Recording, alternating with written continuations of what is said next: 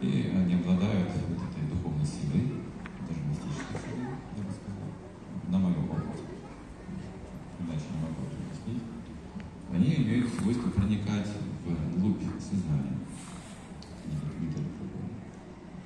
Как раз это со мной произошло. В 82 году я первый раз прочитал книжку про 82 год. За три года до того, как я встретил книжка попала мне в руки. Я прочитал ее один раз всего лишь раз. И с тех пор она стала как бы, ну, моей, моей философией. Я, кажется, даже не запомнил ее.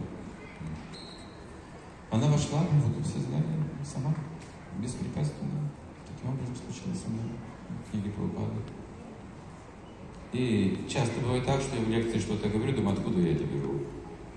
Вот. Пришло на ум и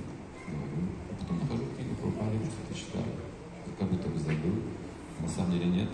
Как-то все вглубь проникает, остается.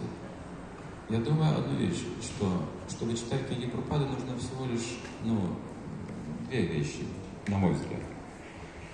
Это просто стать на путь преданного служения, стать преданным и просто читать. Все остальное произойдет. Как мы манту повторяем точно так же. Просто поверили в Кришну, просто повторяем.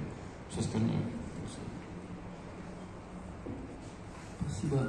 Что касается вопросов